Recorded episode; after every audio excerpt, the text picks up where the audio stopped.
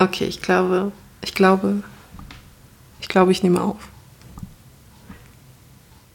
Es ist so absurd, dass ich mich jedes Mal anstelle, als sei es das allererste Mal, dass ich das benutze. Aber dann habe ich erfahren, dass sie die Lottoziehung jede Woche am Samstag mhm.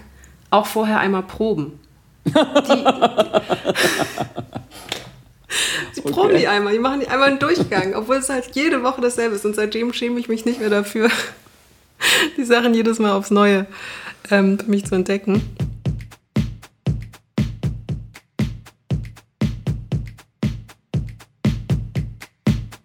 Du hörst Piratensender Powerplay. Das Gespräch am Ende der Woche mit Samira El-Wasil und Friedemann Karik. Hey Leute, zu Beginn dieses Podcasts eine kurze Quizfrage. Was ist besser als Susan Sonntag? Genau, Samira Samstag. Es ist Wochenende und ihr hört den Piratensender Powerplay. Heute natürlich mit mir, mit einem ganz besonderen Gast später und wie immer natürlich mit der besten, großartigsten, unfassbaren, Corona-freien, steuerzahlenden Samira El-Ursil. Herzlich willkommen. Hi. Okay, das ist offiziell meine Lieblingsvorstellung ähm, gewesen. Samira Samstag, das wird mein neuer, was auch immer, Nom, nom de Plume. Während alle fragen, ob die eine Seite oder die andere Seite richtig ist, ist er das Wie. Nämlich wie in Wie machen wir die Wirklichkeit besser. Er ist der multiperspektivische Sparring-Partner gleichzeitiger Richtigkeiten und der Wahrheitsdetektor-Test unter den Gegenwartsgrafen. Friedemann Karik. Oh, vielen Dank. Ich fühle mich schon wieder wie so ein Betrunkener im Spiegelkabinett. Überall bin ich und ich verstehe nichts. so sind deine Einleitungen immer. Ähm, genau wir, so wir finden uns zusammen am Ende einer Woche, die war wieder bunt, oder? Einiges, ja, das, einiges ist los. passiert oder gab vor zu passieren. Und ich glaube, wir müssen heute ganz besonders einmal erklären, womit wir uns in der kommenden Stunde befassen. Als allererstes begrüßen wir Tilo Mischke später, zumindest für ein ganz kurzes Gespräch, denn seine Doku über die Nazis in Deutschland, rechtsdeutsch radikal hieß sie, auf ProSieben, die lief am Montag, die äh, hat doch für sehr, sehr viel Gesprächsstoff gesorgt und wir wollten einmal mit dem Macher selbst etwas klären. Er hat uns freundlicherweise per Sprachnachricht geantwortet. Und dazu passend haben wir uns sozusagen die grundsätzliche Frage zur Objektivität gestellt. Da gab es ein interessantes Interview mit dem ARD-Chefredakteur Reinhard Becker, was sozusagen Samira und mich als ObjektivitätsskeptikerInnen, kann man sagen, vielleicht sollten wir mal eine Demo machen und gegen Objektivität auf die Straße gehen. Oh mein Gott, grad, ja. ja, das wäre toll und auf den Schildern steht immer nichts. Weil nichts ist objektiv. das wäre so schlau. Es gibt keine Wirklichkeit, ja. ja Zeichen. Zeichen, ja, oh ja. Wir müssen uns dringend über Objektivität und ihre Unmöglichkeit unterhalten. Und dann gab es noch diesen, diese wie soll ich sagen, Debatte gewordene Netz Kneipenschlägerei, äh, die du geschaut ja. hast, ich nicht. Du hast sie nicht gesehen? Gar nicht? Ich habe sie nicht gesagt, sage ich jetzt schon mal. Äh, ich habe du mir Ausschnitte Mensch. durchgeskippt, ja. Ja, okay, dann lass dich, lass dich überraschen, Friedemann. There's a lot to unpack there. Ist einiges los gewesen. Genau, wir äh, gucken ein bisschen auf, ich würde es einfach mal ganz äh, kandid sagen, die Shitshow, die das Jahr 2020 einfach irgendwie auch verdient hat. Vielleicht hat es auch, also vielleicht war das wirklich, konnte eine politische Debatte nicht anders werden als so, wie sie sich ausgestaltet hatte. Und da ja Tag der deutschen Einheit ist, ähm, heute, am Samstag, genau, heute, wir sind ja heute, wollten wir, wie auch schon letzte Woche angekündigt, mal einen ja, ja, mein Professor hat immer gesagt, eine kleine Tour d'Horizon wagen über die ostdeutsche Deep Story. Und Friedemann hat da ein paar Gedanken zu mitgebracht. Ich kündige jetzt schon an, ich muss zuhören, denn ich habe keine These. Das ist die Premiere jetzt im Piratensender Powerplay. Ich bin diesbezüglich blank, kann aber nur wiedergeben, was unsere fantastischen ZuhörerInnen uns zugeschickt haben und das ein bisschen synthetisieren. Glauben wir, dass Samira El-Uhasil, dass sie keine These hat? Ich würde ja mal sagen, äh, sie, sie wird noch eine entwickeln. Ich glaube ja, du ist hast zwei gelogen? Gehirne und das eine, das eine Gehirn entwickelt jetzt, während das, während das erste mit mir redet, entwickelt das andere Gehirn im Hintergrund noch eine These. Du hast 40 Minuten ab jetzt. Das schaffst du. Die Simultanreflexion, ja. Es können natürlich aber auch einfach alles ein Bluff äh, und Pokern sein. Das habe ich auf Trump gelernt. Sehr gut. Wir fangen aber an, wir, wir gehen sozusagen von Deutschland in die Welt und wir fangen an mit der Dokumentation, die am Montag auf Pro7 lief, namens Rechtsdeutsch Radikal. Ich habe eben nochmal geguckt, ich glaube, man kann sie irgendwo online nachschauen. Weißt du das? Für alle, die sie nicht gesehen haben. Auf der Pro7-Seite ist die safe. Ja, glaube ich auch. Ja. Ich Boomer habe sie auf Anhieb nicht gefunden, aber es gibt hier, die Thilo Mischke gemacht hat, der ja schon länger sehr, sehr interessante, auch riskante Dokus macht aus aller Welt. Und jetzt war er eben anderthalb Jahren auf den Spuren der extremen Rechten in Deutschland. Und ich glaube, man kann eine Sache mit Sicherheit sagen über diese Dokumentation. Sie war eine der ganz, ganz seltenen Fernsehereignisse, zu dem sich wirklich ganze Milieus vor den Endgeräten, also ich vor den Laptops, die meisten hatten wahrscheinlich Laptops auf dem Schoß, zusammengefunden haben. Das war so sozusagen die, das Wetten das unter den Nazi-Dokus. Das, das gute alte Lagerfeuer, wirklich viele Leute sich dafür interessiert haben. Der Sender auch ganz geschickt natürlich programmiert hat, sie am Montagabend in die Primetime zu heben, äh, über zwei Stunden ohne Werbeunterbrechung. Eher ungewöhnlich für, für einen Privatsender. Thilo natürlich auch schon eine ganz gute Reichweite und einen guten Namen hat das geschickt auch, möchte ich anmerken, gewissen reichweitenstarken Medienpersönlichkeiten früher zugänglich gemacht hat, sodass manche Leute im, im Social Media eben schon übers Wochenende posteten, man soll doch am Montag dieses Stück anschauen. Was ich irgendwie ganz, als erstes mal ganz erfreulich finde, dass Fernsehen ab und zu seine Gießkannenmacht noch nutzt und, mhm. und den Hebel nutzt und ähm, eben sagt, das ist jetzt heute das, was man schauen sollte ähm, tatsächlich, glaube ich, sogar die, die Konkurrenz von RTL auf Twitter auch darauf hingewiesen hat, vorher noch gesagt hat, diese Doku ist so wichtig, da gibt es einen, einen Einschalthinweis sozusagen für die Konkurrenz. Also da, war, da ist was Besonderes passiert und jetzt ist die Frage, Samira, inhaltlich, was hat dir diese Doku gegeben und hat sie sozusagen das eingehalten, das Versprechen, dass man dabei sein sollte, wenn sie ausgestrahlt wird? Das Interessante an der Doku ist ja, dass sie ein Sachverhalt, mit dem wir uns jetzt seit Jahren zu Recht auseinandersetzen und was ein immer dringlicheres Problem und gesellschaftspolitisch und politisch wird der deutschen Gesellschaft, also Rechtsextremismus, Rechtsradikalismus, greifbar gemacht hat, veranschaulicht hat und problematisiert hat vor allem. Also nicht nur abgebildet, sondern auch kritisch eingeordnet und den notwendigen Alarmismus an den Tag gelegt hat. Und ich glaube, der Mehrwert dieser Doku ist, dass eben vor allem Zielgruppen erreicht worden sind, Demografien, die normalerweise oder die einfach aufgrund der Informationslage gar nicht so einen Bezug hatten zu der Problematik. Und ich glaube, daher rühren auch so ein bisschen die, das geteilte Echo, nämlich die einen sagen, ah Wahnsinn, das war so aufklärerisch für mich. Nur um mhm. deine Frage zu beantworten, was mir die Doku gebracht hat, die Inhalte, darüber ist man sich jetzt, wenn wir uns jetzt darüber informieren, mehr oder weniger gewahr. Aber es hat sie mir eben nochmal auf eine persönliche Ebene, auf einer sehr persönlichen Ebene plötzlich nochmal zugetragen. Also weg von der Abstraktion, weg von Zahlen, von Statistiken, hin zu einer Sichtbarkeit. Und das war sehr, sehr wichtig für eben vor allem die Zielgruppen, die es dann positiv erreicht hat.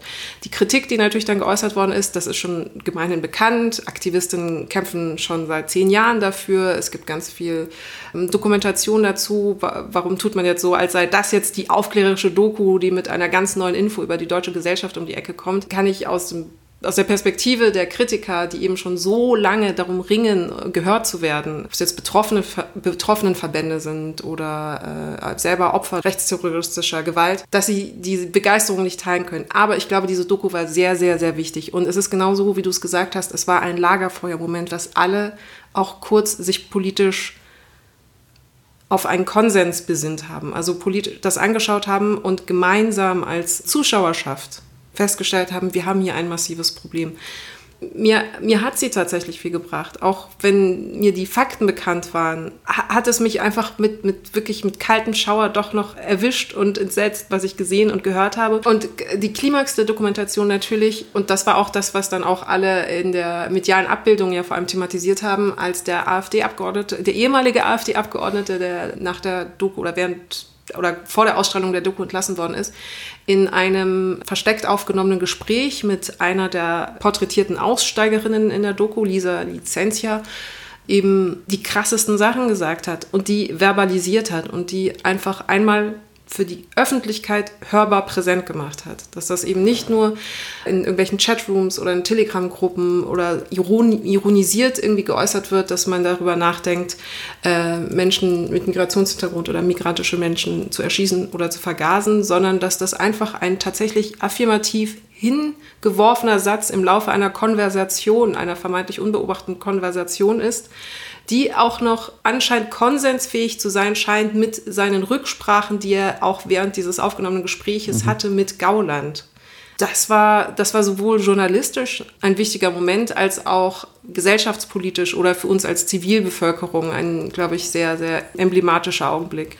Ich finde es interessant, dass du eben gesagt hast, also auch von der Emblematik her und der, und der, der Reichweite und der Zielgruppe, dass es sozusagen vielen Leuten, die sonst sich dessen vielleicht nicht bewusst sind, klargemacht hat, wir haben da ein Riesenproblem. Und eine sozusagen Linie der Kritik an dieser Doku war ja genau, dass dieses Wir eigentlich nicht problematisiert wird, sondern mhm. die Nazis werden ausgestellt und die sind das Problem und deswegen könnte so der deutsche Durchschnittsbürger in der so vor, der die vor so Pro 7 sitzt an so einem Montagabend eben sozusagen das Problem wieder sehr weit von sich wegschieben. Ich mache mir diese mhm. Kritik jetzt nicht einfach so zu eigen, aber ich finde es einen interessanten Punkt.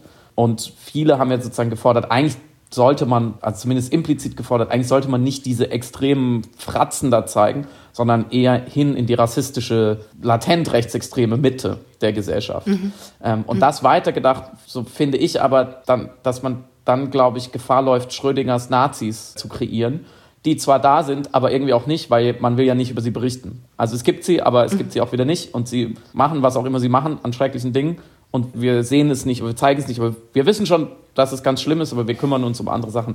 Also ich glaube, das geht auch nicht. Dann hat man so eine ganz komische Doppelfigur und Extremisten muss man einfach immer wieder ans Licht heben, zumindest auf eine gewisse Art, um eben nicht im Zuge einer Normalisierung, sondern im Zuge einer weiteren Extremisierung, dass wir sagen, sie sind extrem und sie stehen außerhalb unseres Diskurses und deswegen beleuchten wir sie so. Und da ist man natürlich sofort im nächsten Dilemma. Wenn man sie zeigt, muss man ihr auch ihre extreme Ästhetik zeigen. Das ist natürlich auch Aufgabe eines, einer Doku in einem in einem Privatsender, ne, da man, zeigt man nicht nur Talking Heads und ihre Aussagen, sondern muss man auch zeigen, wie sie, wie, wo sie anschlussfähig sind, gerade auch popkulturell. Das war ja, glaube ich, das erste Drittel dieser Doku mit dem Rechtsrock-Festival. Und das fand ich tatsächlich an dieser Dokumentation sehr gelungen. Die Hässlichkeit dieser Ideologie, dieser Popkultur, dieser Menschen an sich und ihres Denkens, die war für mich immer spürbar. Die war mhm. für mich spürbar in ihrer Musik, in ihrem Auftreten, in ihrem Umgang mit der Presse in diese, diese subtilen Drohungen, die da kamen, wie sie mit Thilo umgegangen sind. Nie, keine Sekunde sah das irgendwie attraktiv aus oder gar ästhetisch. Mhm. Also den Vorwurf, man würde sie ästhetisieren und eigentlich dadurch es interessant machen, den kann ich nicht nachvollziehen. Daraus würde ich auch über das letzte Drittel mit dieser Bloggerin und dem Scoop kann man wirklich journalistische Pro-Seminare stricken, weil es einfach wahnsinnig schwierig ist im Umgang mit Gedächtnisprotokollen und so weiter und so fort. Ich glaube, das würde auch hier zu weit führen.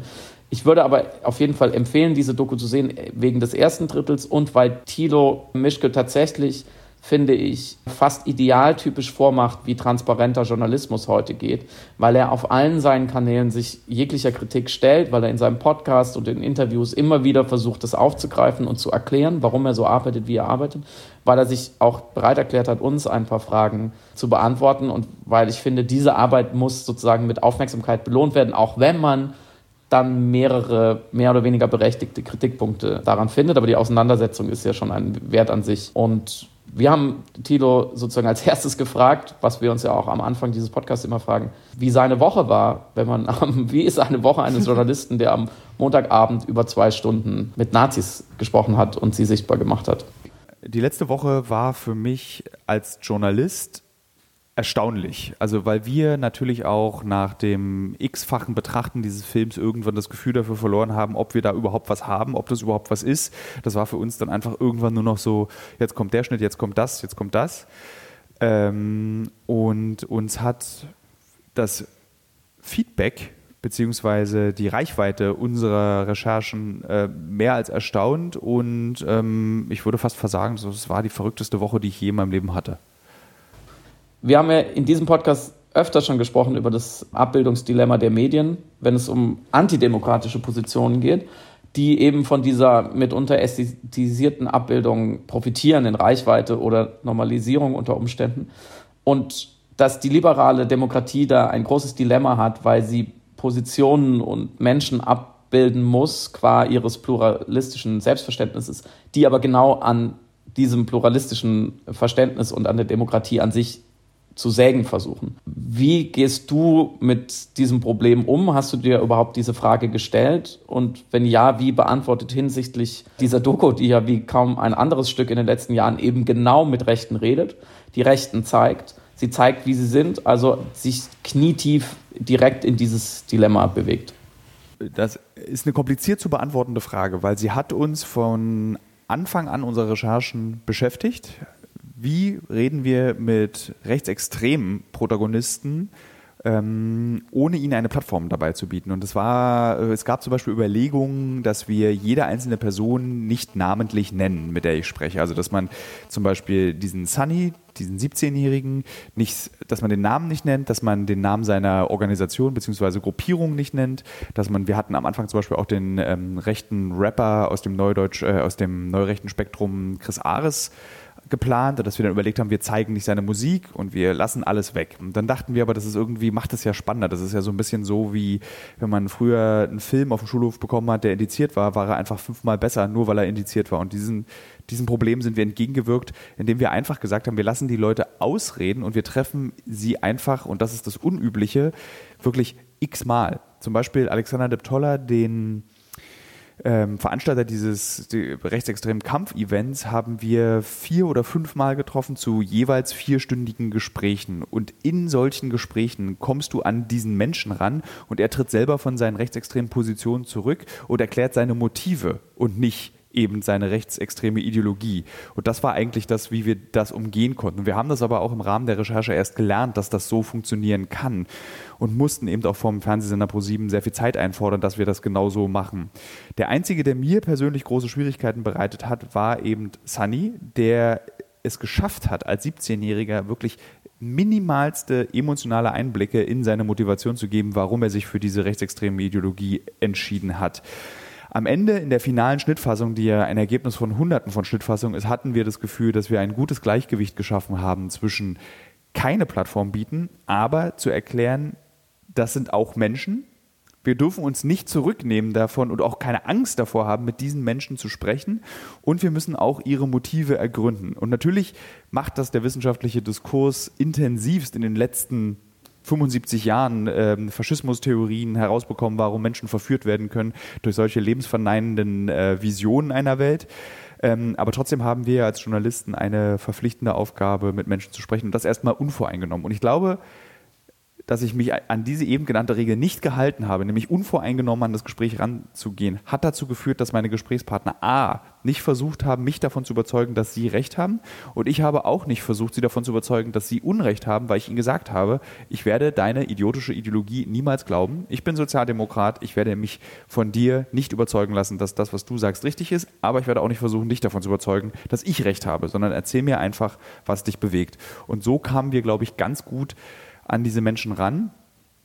Natürlich kann man der ganzen Sache immer vorwerfen, dass die Nennung eines Namens, die Nennung einer, einer Gruppierung schon Propaganda für diese Gruppierung, für diesen Namen, für diese Lebenseinstellung ist, für diese Weltsicht.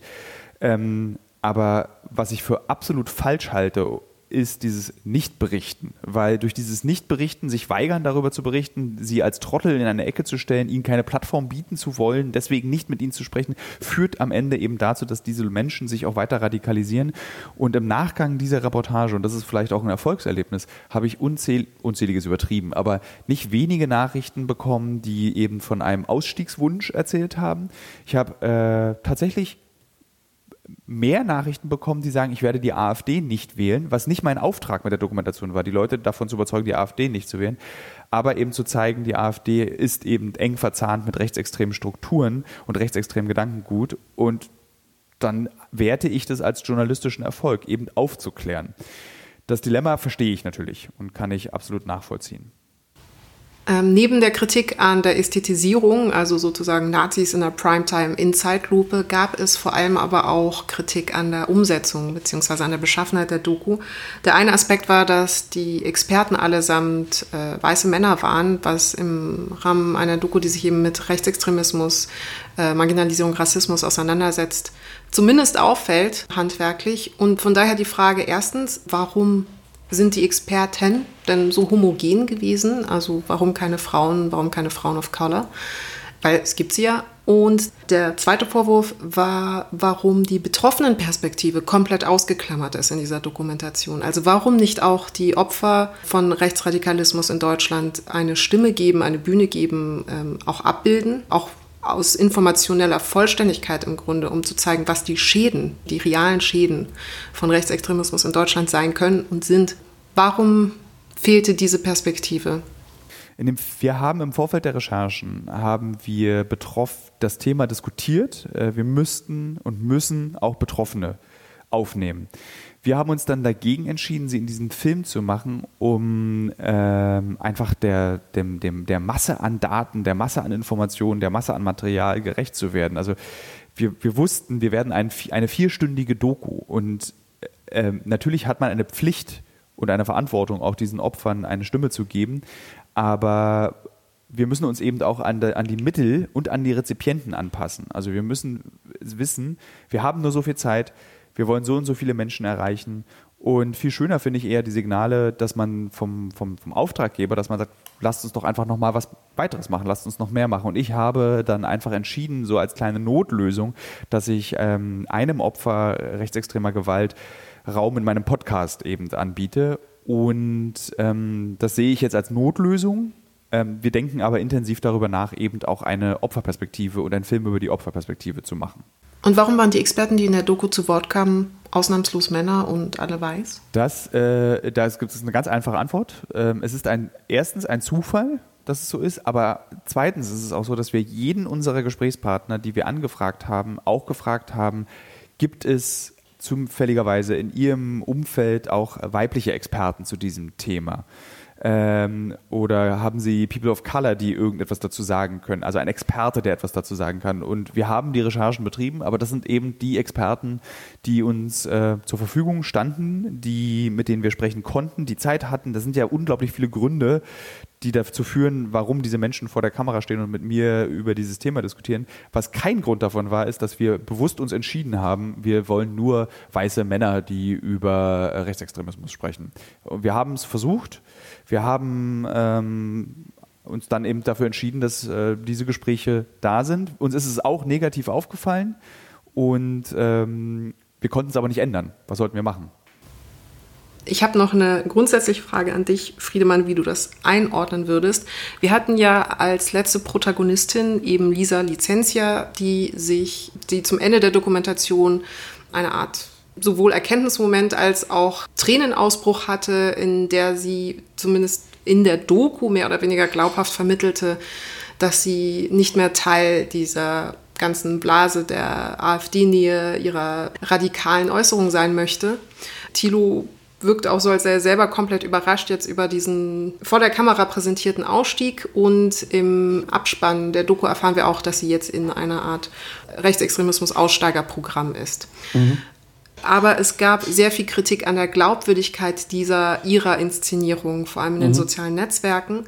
Zumal diese Dokumentation meines Wissens oder diese Szene meines Wissens im März aufgenommen wurde, sie aber danach weiterhin in den darauffolgenden Monaten Aktivistinnen und Journalistinnen angegangen ist, beziehungsweise ihre eben rechtsextremen Follower in irgendeiner Form auf sie gehetzt hat. So, und dementsprechend sehen diese natürlich diese Läuterung, diese performativ vermittelte Läuterung und diese Reue mit großer Skepsis und mhm. kaufen ihr das einfach nicht ab. Und wir haben ein anderes Beispiel, das von äh, Franziska Schreiber, die glaubhaft vermittelt hat, jetzt aus der AfD als solches ausgestiegen zu sein, aus der Ideologie oder sich von der Ideologie verabschiedet zu haben. Aber man nimmt natürlich auch wahr, rein deskriptiv, dass sie ökonomisch davon profitiert, die Geschichte oder die Erzählung aufrechtzuerhalten der Aussteigerin, die jetzt auspackt mhm. und geläutert ist. Und es ist ja auch eine sehr beliebte Story. Also die, die Person, die gefallen ist und dann langsam mit genügend Reue und genügend Tränen ihren Weg zurückfindet in die gesellschaftliche Mitte. Das ist also auch einfach ein ökonomisch und geschichtlich interessantes Narrativ. So, jetzt dachte ich aber, gemäß dem Fall, dass sie nicht nur aufgehört hat, sondern wirklich ausgestiegen ist also auch emotional und intellektuell und dann eben auch in Form ihrer Handlungen. Was für einen Eindruck hinterlässt das, wenn wir alle erstmal in Frage stellen, dass sie das gemacht hat? Also welches Signal senden wir Leuten, die tatsächlich darüber nachdenken, auszusteigen aus der rechtsextremen Szene und feststellen, Wenn sie aussteigen, wären sie eine Art Paria für die Rechtsextremen, ist ja klar, zu einer Zielscheibe und gleichzeitig aber von den sozusagen Linksliberalen nicht willkommen geheißen werden. Und wie gesagt, ich finde auch absolut fragwürdig, in welchem Widerspruch sich ihre Handlungen nach der Dokumentation zu ihren Äußerungen innerhalb der Dokumentation befinden und absolutes Verständnis bzw. absolutes Nachvollziehen der Haltung dazu aller Betroffenen und vor allem der berechtigten Skepsis. Es ist eher eine grundsätzliche Frage. Wie gehen wir mit öffentlich Aussteigenden um? Also wir sind bei der Beantwortung dieser Frage, glaube ich, dann bei dem guten alten Satz, Words are cheap. So, an ihren Taten sollt ihr sie erkennen, weil natürlich kann jeder Mensch, egal wo er im politischen Spektrum steht, jederzeit sagen, ich wechsle jetzt die Seite. Mhm. Das ist an sich, das kostet ja noch nichts. In diesem Fall finde ich schon interessant, dass wenn sie ungefähr im März sozusagen diesen Wandel öffentlich vor einer Kamera durchgemacht hat, danach aber noch anders, anders gehandelt hat, sie musste ja wissen, in dem Moment, wo diese Doku ausgestrahlt wird und sie sich distanziert, ist sie in der rechten Szene tot. So. Spätestens dann. Das heißt, sie hätte, wenn überhaupt, noch mal ungefähr ein halbes Jahr ein doppeltes Spiel spielen können. Früher oder später muss man sich ja, muss man sich ja eindeutig positionieren, weil nichts hasst ja eine Subkultur oder eine bestimmte Szene mehr als VerräterInnen. Mhm. So, da wird ja dann doch sehr genau drauf geschaut. Also dieses doppelte Spiel, was zum Beispiel ein Trump spielt, kann er ja nur, weil er oben an der Spitze steht und demokratisch legitimiert ist. Dadurch kann er trotzdem rechtsextreme Narrative per Dog Whistling bedienen. Das kann aber niemand nicht, dessen einzige Verankerung ja die Szene ist. Ansonsten glaube ich, ist auch das nächste Dilemma, weil du hast völlig recht, die Mehrheitsgesellschaft sozusagen kann nicht, sollte nicht zu viel Skepsis signalisieren, weil dann einfach die Aussteigerrate sozusagen logischerweise sinkt, sondern sie muss immer wieder Angebote machen. Sie muss immer wieder zeigen, wir sind zwar nicht doof und wir sind nicht naiv, aber wir sind auch nicht so misstrauisch, dass wir dir Hürden in den Weg legen. Das ist sozusagen beim nächsten biblischen Spruch anzukommen, so wir halten zur Not auch die andere Backe hin.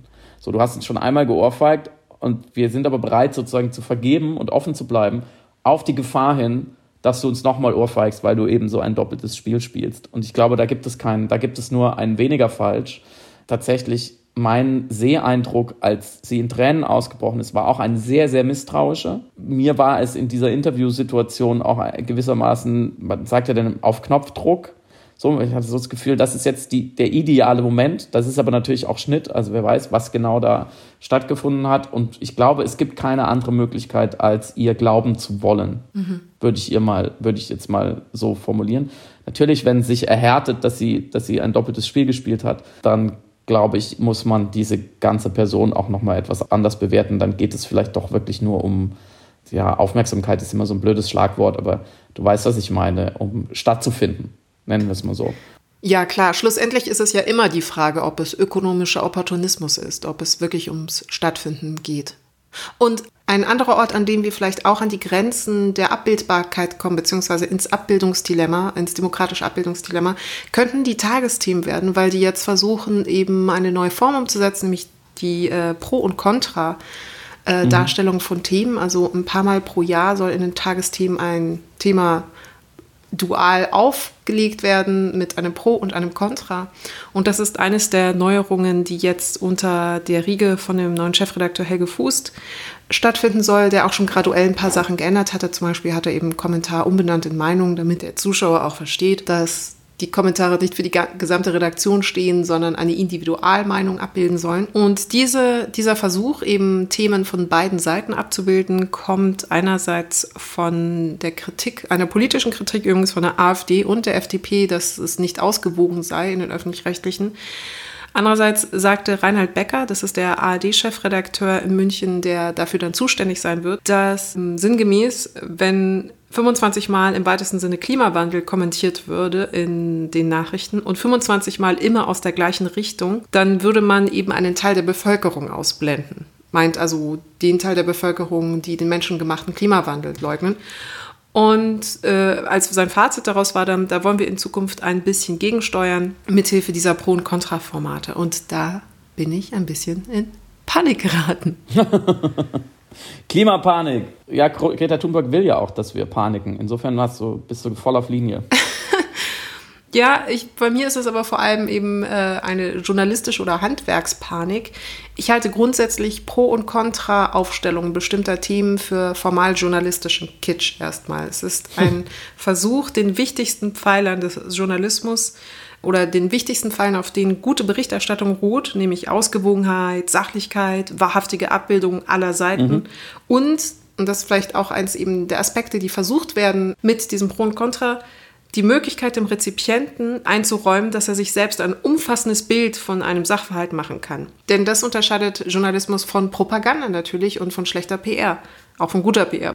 Medienethisch fragil wird diese, dieses Grundprinzip bei Themen, bei denen sich eine gleichgewichtige, und das ist, glaube ich, das Hauptproblem, also wenn man beiden Seiten gleich viel Gewicht einräumt durch diese Form, also eine gleichgewichtige duale Betrachtung des Themas, wo es sich einfach nicht gestattet, wie zum Beispiel eben beim menschengemachten Klimawandel, weil wir da einen wissenschaftlichen mhm. Konsens haben oder meinetwegen bei Corona. Also es fördert natürlich dann auch eine gewisse Wissenschaftsfeindlichkeit. Und online wurde dann natürlich gefragt, ja gut, aber was ist dann mit Antisemitismus? Was ist mit Rassismus? Pro und Contra? Und da hat natürlich die Redaktion eine klare Grenze gezogen, hat gesagt, dass wir haben natürlich Themen, in denen wir diese Form selbstverständlich nicht anwenden werden. Aber die Frage ist, wo ist die Grenze? Also warum wäre es beim Klimawandel sinnvoll und in irgendeiner Form substanziell. Und diese Diskussion hatten wir eben beispielsweise auch bei der Seenotrettung. Da hatte sich eben die Zeit ja auch sehr viel Kritik zugezogen, berechtigterweise, als sie eben gefragt mhm. haben, pro und contra private Seenotrettung. Beziehungsweise vor allem emblematisch dafür war der Satz, oder soll man es lassen?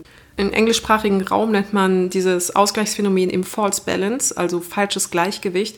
Und es entsteht natürlich aus mhm. der professionellen Hoffnung, dass eine rigorose, Aus also eine radikale Ausgewogenheit in dem Moment eigentlich Vorurteile aufbrechen können, weil man eben die Argumente der Gegenseite verstehen und besser kennen kann und dadurch die Realität am wahrhaftigsten und am fairsten abbildet. Also das ist natürlich ein mhm. ganz großer Reporter-Impetus. Interessanterweise hatten ausgerechnet Fox News früher den Slogan Fair and Balanced. Echt? sehr gut. Ähm, dann haben sie es geändert in We Report, You Decide, was ich auch sehr schön finde. finde.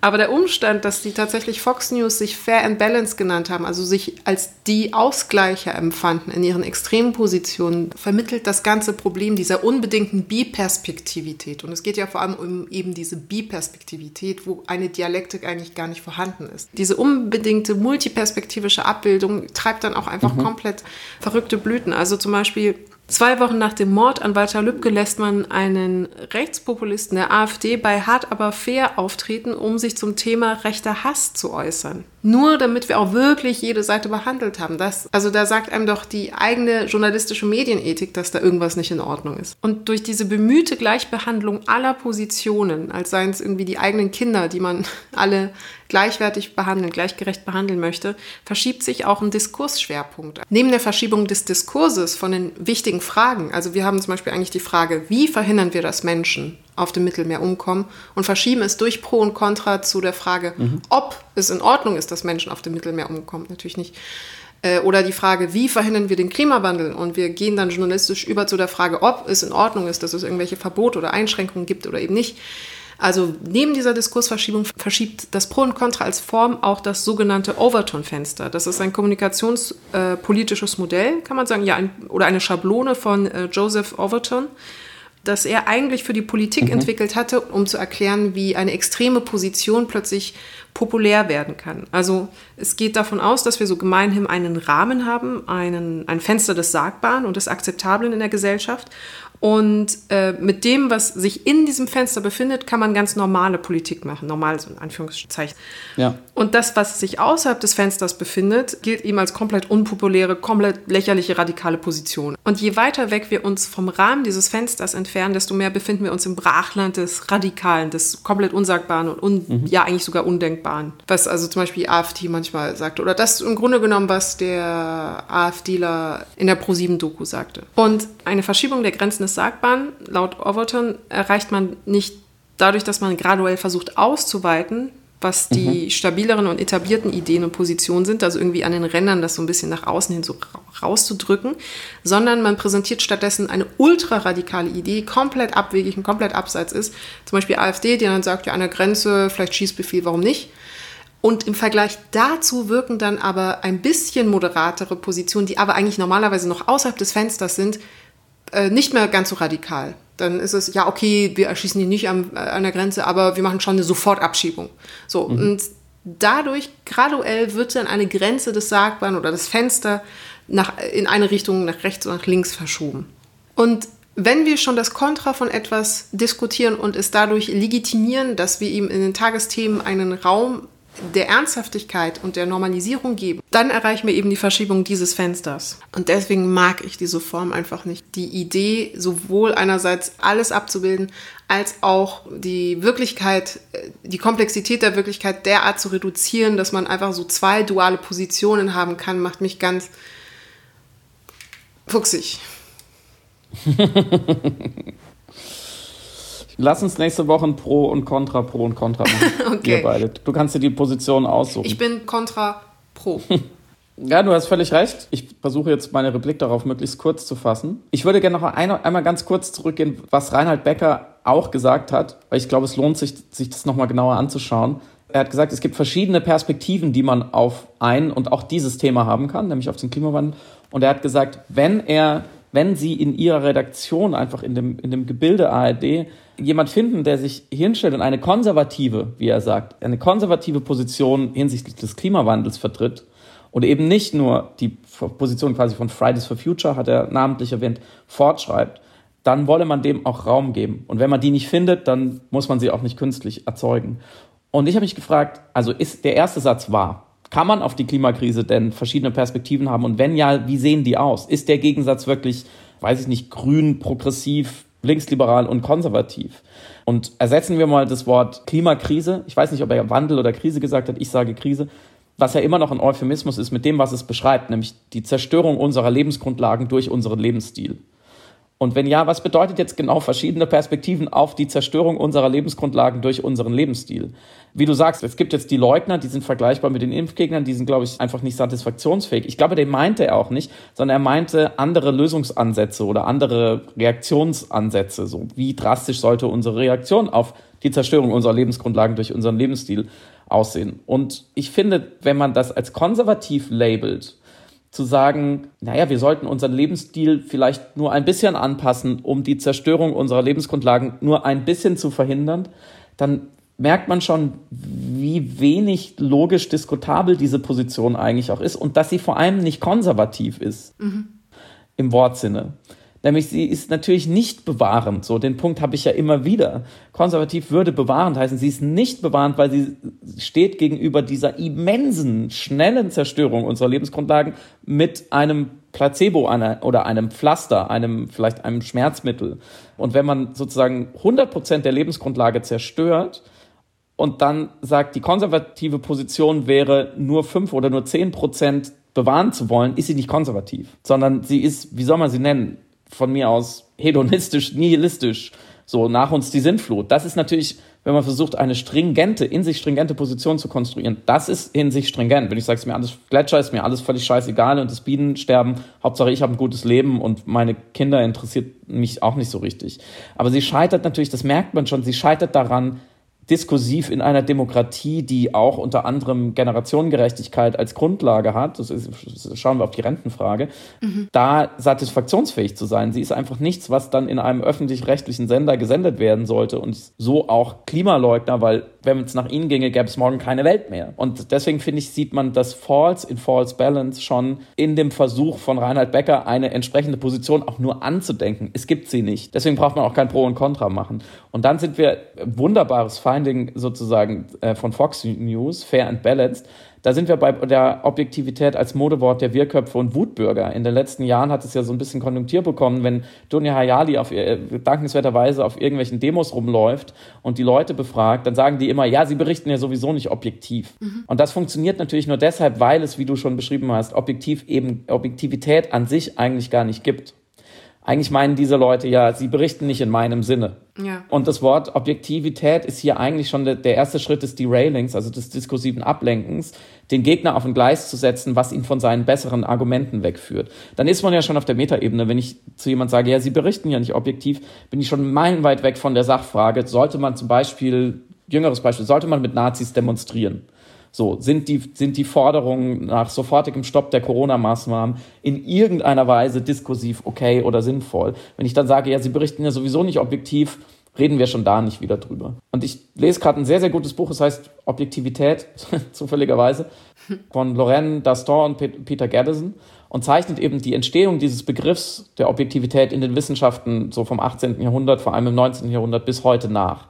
Und das ist ganz interessant, weil der Begriff an sich überhaupt erst aufkam, als man die Wirklichkeit eins zu eins abbilden konnte, nämlich vor allem in bildgebenden Verfahren, also in der Fotografie. Mhm. Objektivität als Denkmodell entsteht erst, wenn wir in der Lage sind, sehr, sehr genau abzubilden, was natürlich auch immer nie präzise ist. Und eine Fotografie, das verstehen wir heute, ist ja nie eine ganz präzise Abbildung. Und in dem Buch beschreiben sie einen ganz schönen, einen schönen Fall, einen Streit zwischen zwei Zoologen, Biologen Ende des 19. Jahrhunderts. Wilhelm Hies heißt der eine und Ernst Haeckel der andere. Haeckel interessanterweise später massiv von den Nazis vereinnahmt, beziehungsweise seine Forschung. Der, er war, er war glaube ich, der Gründer des Institutes in Jena, was später dann das Institut für Rassenlehre war, ab 33. Und Hies werft Haeckel vor, er forsche nicht objektiv genug an einem, an einem Streit. Da geht es um Ontogenese und Phylogenese, also Entwicklung eines Individuums, einer Spezies und der Spezies an sich. Und ob die Entwicklung des Individuums, also durch also Befruchtung, Embryo und dann Geburt und so weiter und dann aufrechter Gang bei Menschen, die Evolution der Spezies an sich nachahmt. So, das war ein großer Streit damals. Inzwischen gilt es als empirisch nicht mhm. gut genug belegt. Und Heckel, also Hies sagt eben, Heckel versucht da mit unlauteren Mitteln und mangelnder Objektivität das zu belegen und Heckel sagt, naja, nach ihren Maßstäben wäre objektiv eben nur ein Fotograf, der, Achtung, durch sein Objektiv auf die Welt schaut.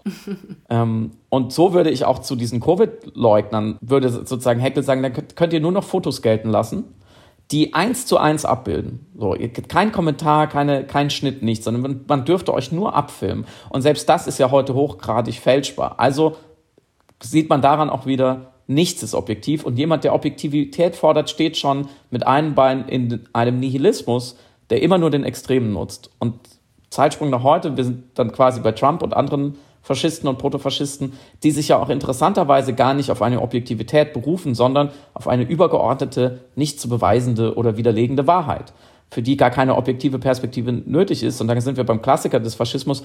Man muss die Wahrheit im Faschismus nicht beweisen, man muss sie fühlen und man muss sie glauben und man muss nach ihr handeln, dann wird sie wahr. Dazu passt dann auch wieder die Bewegung der Truther, die angeblich die Wahrheit hinter 9-11 suchen. Eine Verschwörungstheorie, die sagt, 9-11 was an inside job und die sich selber als Truther bezeichnen, als Anhänger einer Wahrheit, aber eben nicht der Objektivitätswahrheit, sondern einer eigenen Wahrheit.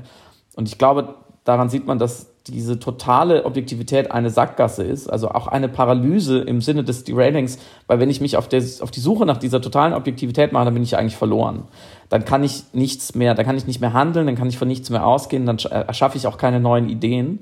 Diese Paralyse im Denken der Gegner ist natürlich genau das, was Trump oder diese Leute auf den Demos wollen, auch wenn sie es manchmal vielleicht gar nicht wissen. Weil die konsequente totale Objektivität würde ja auch in letzter Konsequenz zu einer Abschaffung des Selbst führen. Alle Konzepte von Selbst, die wir haben, beinhalten ja, dass, der, dass dieses Selbst immer als Beobachter dann auch das beobachtende Subjekt beeinflusst. Und deswegen, glaube ich, findet man sich da wieder einmal bei den KonstruktivistInnen wieder, die eben sagen, willst du irgendetwas Gutes in der Welt schaffen, brauchst du eine gemeinsame Weltannahme. Das heißt, du brauchst nicht, um gute Dinge in der Welt zu schaffen und das Leben für alle erträglich zu gestalten, ist Objektivität genau das falsche Mittel und so auch im Journalismus, sondern du musst gemeinsame, transparente Grundlagen und Grundannahmen schaffen, wie zum Beispiel, es gibt den menschengemachten Klimawandel, die Klimakrise und wir müssen alles uns zur Verfügung Stehende ausloten und vielleicht auch tun, um es zu stoppen. Und es kann keine Kontraposition dazu geben. Du hattest vorhin etwas über, du hattest vorhin etwas bei der Doku von Thilo gesagt, nee, über die Arbeitsweise von Thilo Mischke, dass er sehr transparent ist, was sein Handwerk angeht und vielleicht führt uns genau das zu einer Ausgestaltung oder einer anderen Annäherung an die Fiktion der Objektivität. Der Philosoph David Weinberger hat gesagt oder hat proklamiert, dass im Grunde Transparenz jetzt die neue Objektivität sei und im Grunde ist, mutet das ja auch intuitiv richtig an, weil sie einen gemeinsamen Standpunkt oder eine gemeinsame Perspektive beziehungsweise einen gemeinsamen Blick auf etwas vereinheitlichen kann, wenn jemand weiß, wie ich zu dieser Information gekommen bin und er rein theoretisch das nachzeichnen könnte und dann auch zu dieser Information kommen könnte, dann haben wir in dem Moment einen selben Blick auf diesen, auf den Gegenstand. Also haben wir eine eine Annäherung zumindest an das Objektive oder eben an diese Fiktion der Objektivität. Und in der Kommunikationswissenschaft nennt man, oder in der Empirie allgemein nennt man das eben die intersubjektive Objektivität. Also, dass du eine für einen anderen Menschen nachvollziehbare Objektivität beziehungsweise für einen anderen Menschen nachvollziehbaren Blick deinerseits für ihn verfügbar machen kannst. Und das ist der eine Moment im Kosmos, wo dann beide durch dasselbe Objektiv rein theoretisch schauen können. Natürlich ist der Blick nach wie vor unterschiedlich, weil unterschiedliche Paar Augen durch dieses Objektiv durchschauen, aber es gibt zumindest eine Konstante in etwas, das als Wirklichkeit nur konstruiert ist. Und wie gesagt, deswegen hing mir das jetzt nochmal nach, was du zu Thilo gesagt hattest. Und äh, das ist vielleicht auch eben die journalistische Aufarbeitung die wir auch schon überall beobachten können als, als Modell und als Instrument, also die komplette Sichtbarmachung der Entscheidungsprozesse, der Selektivität, warum wird etwas abgebildet, warum wird das andere weggelassen, klar, Fehlerkultur und so weiter. Sie zeigt, wie ein Journalist zu der von ihm abgebildeten Wahrheit überhaupt gelangt ist. Und ich glaube, das ist das ist der mhm. sinnvollste Weg überhaupt mit dem Dilemma der nicht existenten oder der Fiktion der Objektivität überhaupt in irgendeiner Form umgehen zu können. In dem Klima der Postfaktizität ist es wichtiger denn je, dass mhm. Journalisten ja nicht nur abbilden, was ist, sondern auch zeigen, was davon richtig ist. Also richtig im Sinne von korrekt. Und da haben wir eben ein, da haben wir dieses grundsätzliche Problem, auf das sich natürlich dann Konservative, wie du es auch gerade beschrieben hast, draufsetzen, weil sie unterstellen, dass das Zeigen des Richtigen nicht kompatibel ist mit dem Neutralitätsdogma des journalistischen Arbeiten. In dem Sinne sind Journalisten natürlich mhm. auch, und da fängt dann das an, was fälschlicherweise als Haltungsjournalismus verschrien wird, aber ein Kategorienfehler ist, sind Journalisten tatsächlich irgendwie Aktivisten, nämlich Aktivisten der Wahrheit. Und darum geht es schlussendlich, mhm. wenn man seine journalistische Integrität bewahren möchte. Journalisten sollten, um ihrem Beruf überhaupt gerecht werden zu können, natürlich parteiisch sein. Sie müssen immer auf der Seite der Wahrheit sein.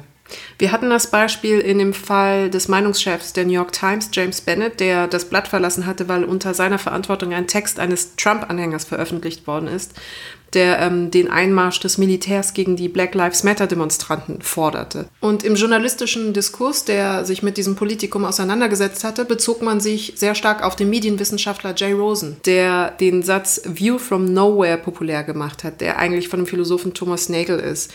Die Idee besagt einfach, dass wir grundsätzlich gar keine Position des Nirgendwo haben, wenn wir auf Dinge blicken. Also auch der Journalist, auch wenn er das versucht hochzuhalten, als Pfeiler seiner Arbeit, dass er zwar mittendrin ist, aber nicht dabei oder immer wieder gerne falsch zitiert, äh, der Satz von Hajo Friedrichs, sich nicht mit einer Sache gemein machen wollen. Das ist übrigens mega falsch zitiert, er hat das nicht so gemeint, wie es immer gesagt wird. Ist die Idee, dass der Journalist nie eine neutrale Position haben kann, nie einen Blick von nirgendwo, sondern immer natürlich irgendeine, und du hast es nämlich gesagt, eine Position des demokratischen Konsenses. Dementsprechend ist das Ideal der Neutralität sowieso im Laufe der Mediengeschichte eher schlecht gealtert, weil eben Journalisten nicht mehr nur Abbilder sind, sondern Einordner, kritische Einordner. Und dementsprechend ist, glaube ich, die intersubjektive Objektivität als identitätsstiftender Wert von Journalismus gewappnet mit genau dieser Universalität und Zeitlosigkeit, die Journalismus als Handwerk haben möchte. Und vor allem hat es ein wichtiges Element, nämlich Nachprüfbarkeit. Und ich glaube, es war auch äh, Jay Rosen, ich weiß es gar nicht, ich glaube, ich lege es ihm jetzt einfach mal in den Mund, der sagte, dementsprechend die Aufgabe eines Journalisten ist nicht, wenn einer sagt, es regnet und ein anderer sagt, es regnet nicht, einfach nur die beiden abzubilden und zu sagen, der hat das gesagt, he said, she said sozusagen, sondern das Fenster zu öffnen und zu schauen, ob es tatsächlich regnet und uns das dann zu sagen. Ja, Stichwort Regen. Es hat reingeregnet mal wieder in die demokratische Kultur der Vereinigten Staaten von diesem Amerika. Du hast es vorhin schon als Shitshow bezeichnet, die sogenannte Debate, Presidential Debate zwischen dem Amtsinhaber Donald J. Trump und äh, dem Herausforderer Joe Biden. Jetzt muss man dazu sagen, vorausschicken, äh, es klang vorhin schon an, ich habe es nicht geschaut, was sozusagen schon, das Nichtschauen ist schon ein Sprechakt an sich.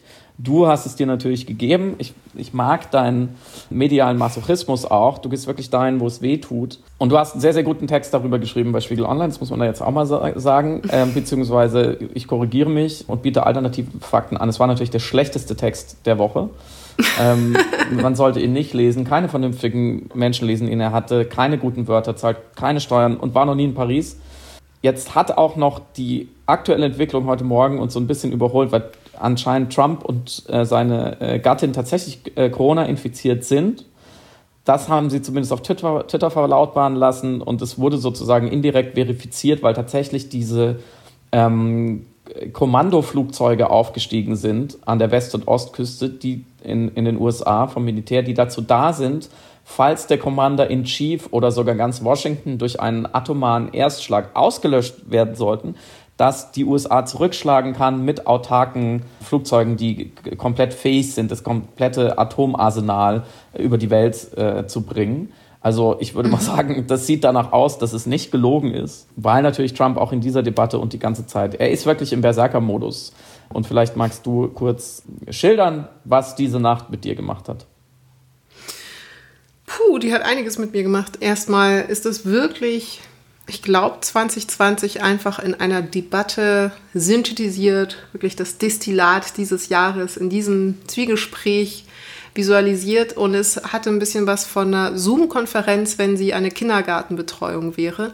Wobei ich hier jetzt natürlich aufpassen muss, ich will gar nicht durch meine, mm, mein abwertendes Framing äh, beide in die Sippschaft nehmen dafür, dass es so ausgeartet ist. Biden hat, glaube ich, sein Bestes gegeben, dieses unterzuckerte ADHS-Kind auf zu schlechten Ecstasy in irgendeiner Form rhetorisch Einhalt zu gebieten. Es wäre nämlich auch eine False Balance zu sagen, beide hatten gleich viel Schuld. Es war definitiv äh, Trump, der permanente Aggressor, der mhm. wirklich alle 30 Sekunden reingetrötet, reinkrakeelt, dazwischen gesprochen hat, sich nicht an kommunikative Regeln gehalten hat. Und in dem Moment war in mir natürlich auch die Erkenntnis oder ganz triviale Erkenntnis, die ja auch nicht, überhaupt nicht neu ist, äh, wie wenn jemand die basalsten Regeln der Kommunikation, die wir schon im Kindergarten lernen, nicht einzuhalten vermag offensichtlich nicht versteht, nicht verstehen kann, also einfach keine kommunikative Kompetenz hat. Das Grundsätzlichste, nämlich jemanden ausreden lassen und kurz zuhören. Wie soll so jemand überhaupt Gesetze verstehen oder umsetzen? Wie soll so jemand mhm. überhaupt Außenpolitik machen? Also ich, das war, also das war, glaube ich, für mich so erschreckend. Und ich möchte anmerken, ich war entsetzt und geschockt, aber nicht überrascht. Und das ist ein wesentlicher Unterschied, weil das wird immer so ein bisschen, wenn man sagt, man war geschockt, da kommt dann jemand und sagt, war, hatte ich das überrascht und ist dann in so einer Pose der Unbeeindruckbarkeit. Es war tatsächlich ein Schock mit Ansage, so könnte man es zumindest nennen. Und aus dieser Rede gibt es vielleicht zwei Momente, die man rausziehen könnte. Also unabhängig davon, dass es beiden nahezu unmöglich war, irgendeinen Punkt zu setzen. Ich könnte jetzt gar nicht so großartig viel zu dem sagen, was er gesagt hat, weil er permanent unterbrochen worden ist von Trump. Aber eine Strategie war natürlich von ihm, in die Kamera hineinzuflüchten und den Blick zum Zuschauer zu suchen, da eine parasoziale Beziehung mhm. herzustellen und ihn mit zum Komplizen der Wahrheits-, der gemeinsamen Wahrheitsfindung zu, zu machen und gleichzeitig eben immer zu rufen, it's a lie, wenn Trump eine komplette Lüge geäußert hat. Und das war das Einzige, was ihm, glaube ich, geholfen hat zu überleben. Also durch diese, dieses Dauerterror von Flunkereien, Lügen, Falschinformationen, Fake News, die da in sein Ohr die ganze Zeit reingemotzt worden sind. Und hat mit seinen kommunikativen Möglichkeiten so gut es ging eben dagegen gehalten. Also zum Beispiel zwischendrin das Come on, shut up, man, ähm, von dem ich aber glaube, dass er es natürlich vorbereitet hatte. Oder das Inshallah, was auch ein schöner Moment für mich war. das ist ein großer Moment. Aber der entscheidende Punkt für mich war der Umgang dieser beiden Kandidaten mit dem Wahlaufruf. Also während der aktuelle Präsident der Vereinigten Staaten im Grunde genommen die Menschen an den Geräten dazu aufgerufen hatten, eher nicht wählen zu gehen oder die Wahl nicht für so wichtig zu erhalten, äh, äh erachten oder sie nicht ernst zu nehmen. Weil er natürlich mhm. davon profitiert, wenn die Menschen nicht wählen gehen, hat Biden natürlich alles daran gesetzt, die Menschen zum Wählen aufzufordern, hat gesagt, geht wählen so viel es geht, also alle, nutzt alle Kapazitäten, geht früh wählen, nutzt die Briefwahl, lasst euch nicht einschüchtern. Und das war für mich ein wesentlicher Moment. Nicht, dass es einen Erkenntnismoment hatte, inhaltlich wissen wir ja die Positionen zur Wahl, sondern tatsächlich der performative Akt selbst, dass der Präsident der Vereinigten Staaten seine Bürger, also das Grundrecht, das Grundinstrument einer einer gesunden Demokratie zur Wahl zu gehen, zur Wahlurne zu gehen. Das Recht, wofür Menschen hunderte von Jahren gekämpft haben wie verrückt. Das, was eine Demokratie ausmacht, dass der Präsident, der aktuelle, sagt, nein, nimmt das nicht ernst, das ist kein gutes Instrument, ich möchte nicht, mhm. dass ihr das macht. Und der Kandidat dem gegenüber sich aufgestellt hat oder aufstellen musste und sagte, bitte benutzt dieses Instrument, benutzt das Herzschlagen einer Demokratie, um sie wiederzubeleben sozusagen. Das im Kontrast, das fand ich sehr aufschlussreich. Und noch ein dritter Aspekt, in dem englischsprachigen oder im politischen englischsprachigen Diskurs wird jetzt darüber diskutiert, ob man die Formalia, die operationelle Umsetzung quasi der Debatten verändern könnte, um sie auf so einen Kandidaten wie Trump sozusagen kompatibler zu machen. Und das ist für mich der größte Humbug aller Zeiten, dass man versucht, weil jemand nicht die kommunikativen Skills beherrscht und besitzt, die Form um ihn herum anzupassen. Es ist nicht die Debatte, die sich ändern muss, es ist der Kandidat, der sich ändern muss. Und wie sollen wir uns das jetzt konkret vorstellen? Also Mute-Button wäre ich sehr dankbar gewesen, aber was kommt dann? Stromstöße eine äh, Sp Gesprächsampel, eine stille Ecke, du gehst jetzt auf den stillen Stuhl, weil du den anderen unterbrochen hast, kriegt er eine Belohnung jedes Mal, wenn er 30 Sekunden durchhält. Vielleicht würde das bei Trump funktionieren. Aber das ist natürlich eine große Infantilisierung quasi ihm in der rhetorischen Form entgegenkommen zu wollen. Auf keinen Fall. Komplette Katastrophe, finde ich ganz schlimm, schlimmes Zugeständnis. Ich weiß aber andererseits gleichzeitig nicht, und da tut mir auch Chris Wallace leid und ich fand, ich konnte die Kritik nicht, also ein bisschen nachvollziehen natürlich, dass er da nicht äh, mehr durchgegriffen hat sozusagen, aber es war einfach nicht anders möglich. Also genauso könnte man einer Kindergärtnerin sagen, warum bist du nicht, äh, greifst du nicht besser mit deinen Kindern durch? Ich weiß nicht, wie diese beiden nächsten Debatten konkret aussehen werden. Also, ich würde als erstes mal sagen, die Regeln zu ändern bringt nichts, weil seine einzige, sein Modus ist ja, Regeln zu brechen. Und welche Regeln auch immer man aufstellt, er würde sie versuchen zu brechen. Mhm, stimmt. Und äh, man würde da nichts Fruchtbares herausbringen. Und ich glaube, wo wir uns einig sind, was in den letzten Wochen schon sich herauskristallisierte, was viele BeobachterInnen auch nach der Debatte nochmal herausstrichen, das ist kein Wahlkampf Trump gegen Biden, das ist Trump gegen die Demokratie. Und es ist die Frage, ob er stärker ist als das demokratische System der USA. Noch ein, zwei Sätze zu deiner Eingangs-Selbstbeobachtung. Nicht überrascht zu sein, aber schockiert. Ich finde das in der, Ver in der Verarbeitung sehr, sehr wichtig, weil dieser leicht alberne Reflex zu sagen, und hat euch das jetzt überrascht, ich spüre den manchmal selber und ich unterdrücke diese ziemlich lahme Selbstvergewisserung immer.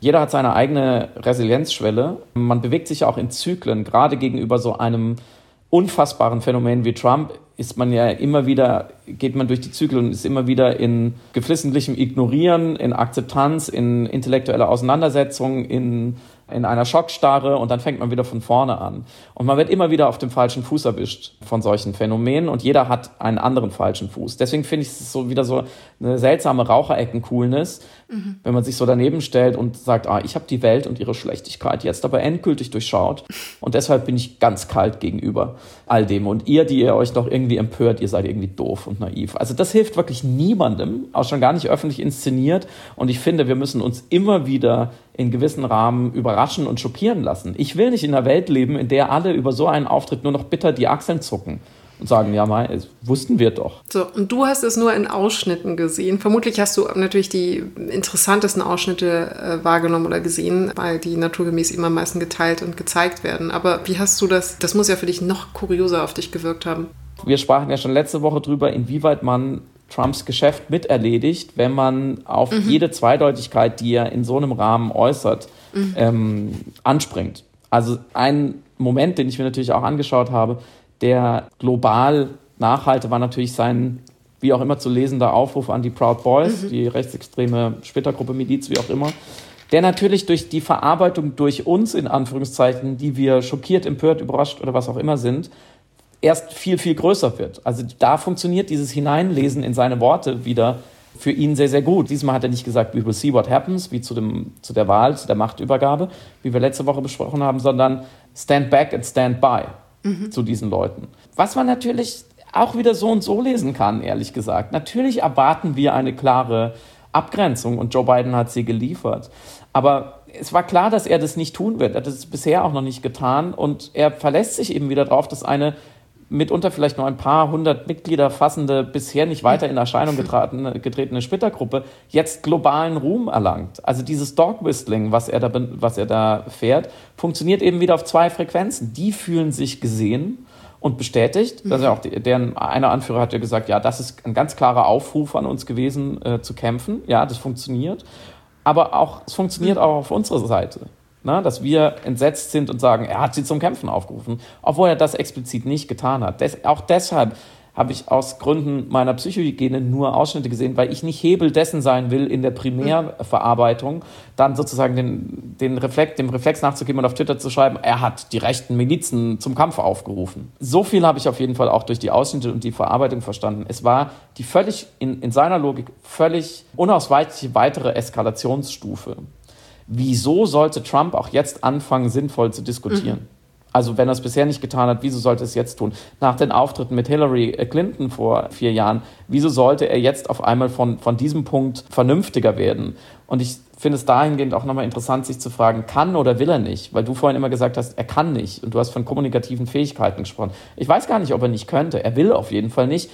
Sollte er, ist eigentlich das richtige Modell. Wieso sollte mhm. er? Für Trump steht bei dieser Wahl in den kommenden Monaten alles auf dem Spiel. Nicht nur sein Job als Präsident, sondern auch seine ganz existenzielle Freiheit, weil wird er abgewählt und übergibt regulär seine Macht, wandert er mit einer guten Wahrscheinlichkeit einfach in den Knast wegen diverser Verfehlungen. Dann werden diese ganzen Prozesse, aus denen er jetzt nochmal rausgekommen ist, diese ganzen Korruptionsvorwürfe und, und, und, nochmal neu aufgerollt. Zudem ist er eventuell pleite, wie wir jetzt aus seinen Steuerunterlagen wissen. Und ganz sicher wenden sich alle die, die ihn bisher schützen, all diese Klaköre und Profiteure von ihm ab, wenn er nicht mehr Präsident ist. Es kann für ihn also nur eine Logik geben, von seinem Handeln bis in die Rhetorik, bis in diese Debatten hinein, mit Olli Kahn gesprochen, weiter, immer weiter. Er kann nur nach vorne verteidigen. Er hat alles auf die rote Sieben gesetzt, die Kugel rollt, seine einzige Chance ist, irgendwie den ganzen Roulette-Tisch umzuwerfen. Weil wieso sollte er mit seinem Kontrahenten, der alles auf schwarz gesetzt hat, also viel wahrscheinlicher gewinnt, und dem Croupier, dem Moderator, der stellvertretend ist für die Demokratie sozusagen, jetzt noch ein gepflegtes Gespräch über den Ausgang dieses Roulettes beginnen? So, man könnte genauso gut fragen, wieso schreien Kinder statt zu argumentieren? Wieso drücken Junkies die Nadel durch? Äh, wieso schreibt Harald Martenstein Kolum Kolumnen über Feminismus? So, es ist, weil sie nicht anders können und auch nicht anders sollen, weil ein ungesundes Muster immer noch besser ist als gar keins und weil eine Umkehr für sie am allerwenigsten Sinn ergibt von allem. Deswegen hat Trump eigentlich keine Wahl. Was natürlich die denkbar schlechteste Position ist für einen Präsidenten, also aus reiner Verzweiflung Präsident werden zu müssen. Ach, und das hattest du in einem Nebensatz am Anfang noch gesagt, das hatte ich vergessen zu fragen. Warum waren die Flugzeuge ein militärischer Beweis für seine Krankheit? Das sind quasi fliegende Kommandobrücken, die nur dazu da sind, falls der Präsident ausfällt, wie in dem Fall durch eine Covid-19-Erkrankung, dass die USA militärisch handlungsfähig bleiben. Weil normalerweise müsste er ja das ist dieser Koffer, der ihm hinterhergetragen wird mit den Buttons für die Nukes. Er müsste ja sagen, we are under attack. Mhm. Und dann drückt er auf den Knopf und dann werden die Atomraketen gestartet. Wenn er das nicht mehr kann, mhm. muss es aus dem Flugzeug geschehen. Nun, jetzt haben wir, jetzt hat Thilo natürlich uns ein bisschen mehr noch geliefert, als wir erhofft haben. Und wir haben uns im Sinne der Objektivität ein ganz kleines bisschen verplappert. Weshalb es ist nicht gerecht, liebe Menschen da draußen, vor allem liebe OstdeutschInnen, aber ich glaube, wir müssen die ostdeutsche Deep Story nochmal verschieben auf die Woche nach dem Feiertag. Was ja aber vielleicht sinnvoll ist, dann haben wir nochmal Zeit, uns sozusagen auch spirituell in die deutsche Einheit hineinzubegeben und kommen dann vielleicht noch besser munitioniert nächste Woche mit der ostdeutschen Deep Story. Oder Samira? Ja, unbedingt. Und dann habe ich nämlich auch eine These. Stimmt. Sehr gut. Und ich darf trotzdem schon mal ankündigen, Dienstag früh, Montagnacht geht eine Folge Friedemann und bei Spotify online zum Thema Heimat mit Clouseau, der sehr anschaulich aus seiner Kindheit in der DDR und der Zeit danach, der Anarchie in den 90ern und so weiter und seiner Heimatverbundenheit bis heute erzählt. Die Werbung kann man auf jeden Fall machen und nächste Woche dann mehr dazu. Hört rein. Gut, was gibt es noch zu sagen? Bleibt gesund, passt auf euch auf Tragt eine Maske. Werdet nicht krank. Und wenn, dann lügt nicht. Samira Samstag wünscht euch ein fantastisches Wochenende. Ja, und Friedemann Freitag verabschiedet sich bis nächste Woche. Ciao. Tschüss.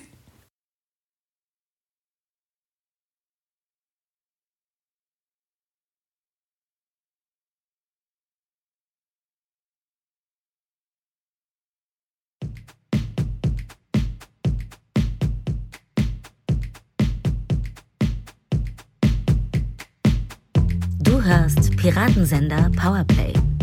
Das Gespräch am Ende der Woche mit Samira El-Wasil und Friedemann Karik. Piratensender Powerplay ist eine Produktion von Powerplay Productions in Kooperation mit Yin Yang, der unsichtbaren Yogamatte für den diskreten Yogi. Du willst Yin Yang zwei Wochen kostenlos testen? Abonniere diesen Podcast überall und gewinne gutes Karma.